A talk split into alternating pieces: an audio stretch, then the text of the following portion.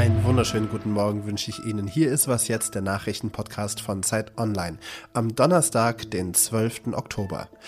Wie leben die Überlebenden? Wir sprechen gleich über einen Badeort in Israel, in dem jetzt viele Menschen Zuflucht finden, die die Terrorattacken der Hamas überstanden haben. Außerdem beschäftigt uns auch heute wieder das Thema Migration.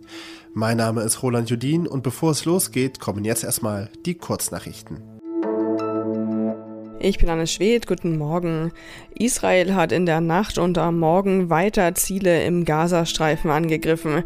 Das Militär sprach von einem groß angelegten Angriff, Details nannte es aber nicht. Seit gestern führt eine Notstandsregierung Israel. Ministerpräsident Benjamin Netanyahu kündigte die vollständige Zerstörung der Terrororganisation Hamas an. Die Zahl der Todesopfer in Gaza wird von örtlichen Behörden inzwischen mit 1200 angegeben. Mehr als 5600 Menschen wurden demnach verletzt.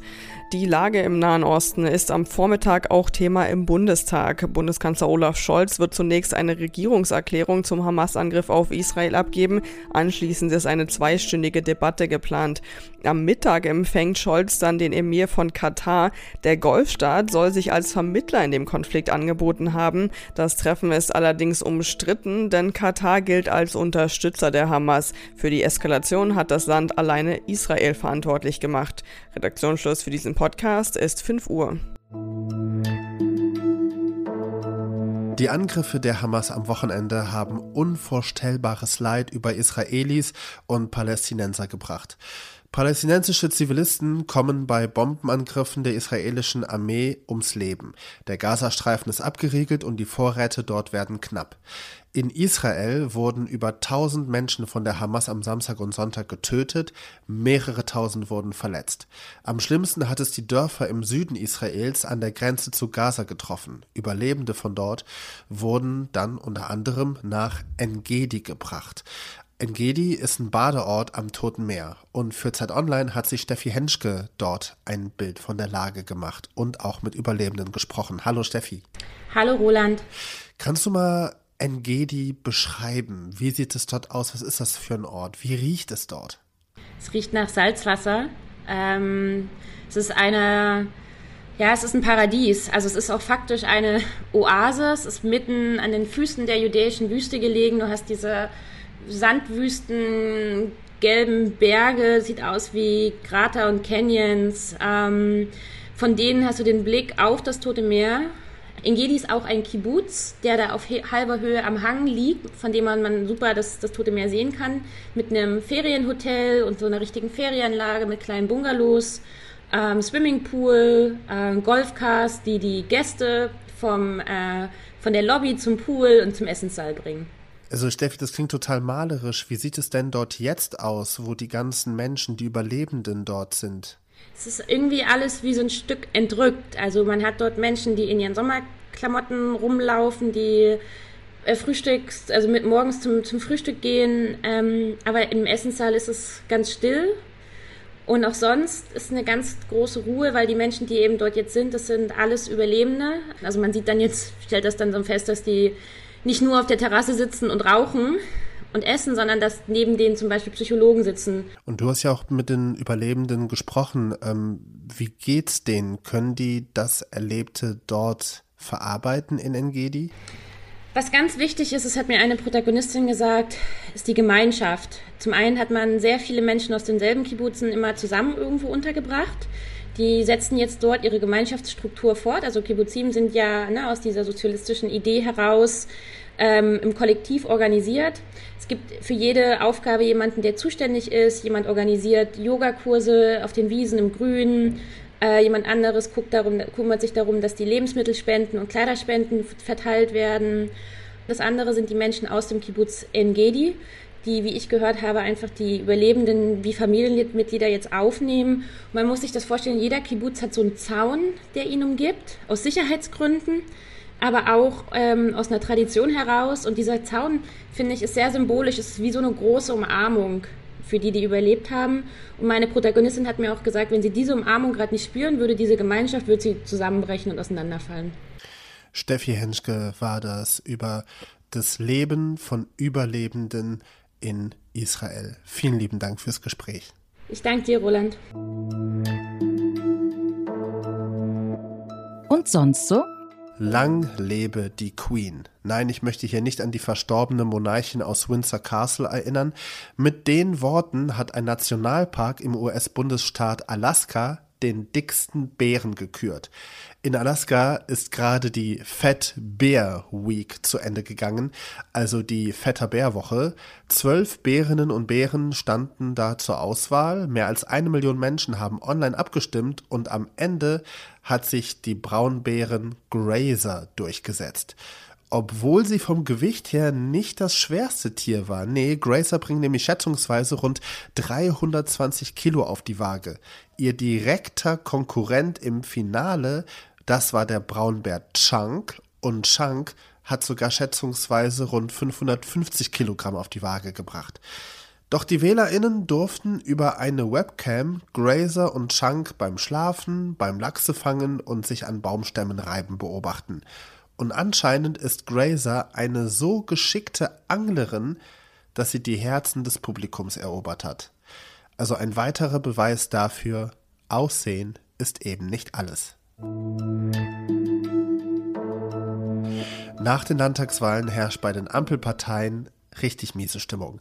SPD, Grüne, FDP, alle haben herbe Verluste hinnehmen müssen und die in Teilen rechtsextreme AfD ist in Hessen und Bayern sogar zweitstärkste Kraft geworden. Was will die Ampel dagegen tun? Weniger streiten und die Migration stärker begrenzen. Das ist die Antwort der Ampel, die sie gestern in Form eines neuen Migrationspakets geliefert hat. Heißt, die Regierung bringt neue Gesetze auf den Weg, die einerseits Abschiebungen erleichtern sollen, aber auch den Weg in den Arbeitsmarkt für Geflüchtete freimachen sollen, die bereits hier in Deutschland sind.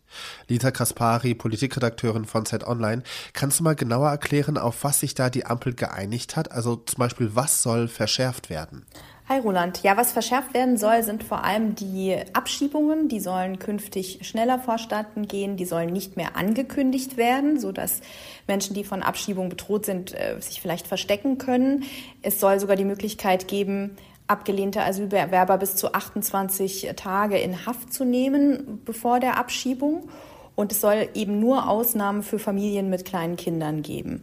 Das Ganze ist nicht ganz neu. Diese Pläne von Nancy Faeser waren schon bekannt. Aber der Gesetzentwurf lag lange herum und wurde von den anderen Parteien nicht angenommen. Da ist jetzt eine Grundsatzeinigung erzielt und der wird jetzt, künft, wird jetzt bald im Kabinett verabschiedet. Es soll aber auch Lockerungen geben. Genau.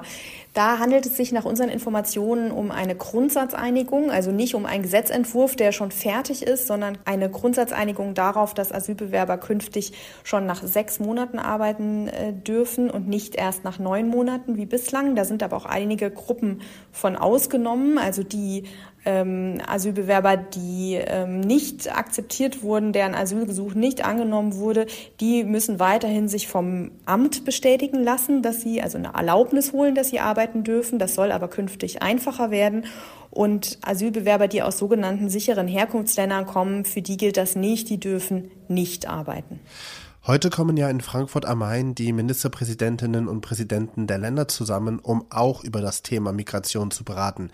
Dürften die denn zufrieden sein mit dem neuen Paket? Na, die dürften sich auf jeden Fall zufrieden damit schätzen, dass die Bundesregierung ihre Forderungen nach Sachleistungen oder Geldkarten für Asylbewerber nochmal aufgenommen hat ähm, und nochmal gesagt hat, für uns ist das grundsätzlich okay, wenn ihr das in den Bundesländern so regelt. Ist allerdings so ein bisschen ein Feigenblatt, weil das ist heute schon möglich. Ja, also es ist nur nochmal so eine Absichtserklärung. Und ein weiterer Streitpunkt, der bleibt, ist, dass die Bundesländer viel mehr Geld vom Bund wollen für die Unterbringung und Versorgung von Asylbewerbern. Die Bundesländer sagen, wir haben einfach kein Geld, um diese vielen Menschen zu versorgen. Und es war zuletzt im Gespräch ab dem kommenden Jahr eine Pro-Kopf-Pauschale von 5000 Euro pro Asylbewerber, der versorgt wird. Und die Bundesländer fordern aber in einem Papier eine Pauschale von 10.500 Euro. Euro pro Asylbewerber. Und da wird sicher auch im November bei der Ministerpräsidentenkonferenz mit Olaf Scholz noch heftig diskutiert werden. Ja, und heftig diskutiert wird wahrscheinlich auch morgen, am morgigen Freitag. Da will sich nämlich Bundeskanzler Olaf Scholz mit Vertretern der Länder und auch mit Oppositionsführer und Unionsvorsitzendem Friedrich Merz treffen, um im sogenannten Deutschlandpakt das Thema Migration zu diskutieren. Wir bleiben also dran. Bis hierhin erstmal vielen lieben Dank, Lisa Kaspari. Danke dir. Und das war was jetzt für diesen Donnerstagmorgen. Heute Nachmittag hält sie meine Kollegin Hanna Grünewald auf dem Laufenden. Mein Name ist Roland Judin und wenn Sie uns nicht nur hören, sondern auch gern mal lesen möchten, dann gehen Sie einfach auf abo.zeit.de slash was jetzt. Da können Sie die gedruckte Zeit vier Wochen lang gratis lesen. Den Link habe ich Ihnen natürlich in die Show Notes gepackt. Donnerstag ist ja der kleine Freitag, also sag ich mal, kommen Sie gut durch den kleinen Freitag. Sie besprechen gerade Fragen wie, lebt mein Sohn noch? Weil, äh, ist, ist gesichert, dass meine Mutter unter den Getöteten ist? Wann erfahre ich? Die Identität, wann erfahren wir die Identität der Toten? Es sind mittlerweile 108 Leichen geborgen worden. Darüber wird geredet, wenn man redet. Viele reden nicht.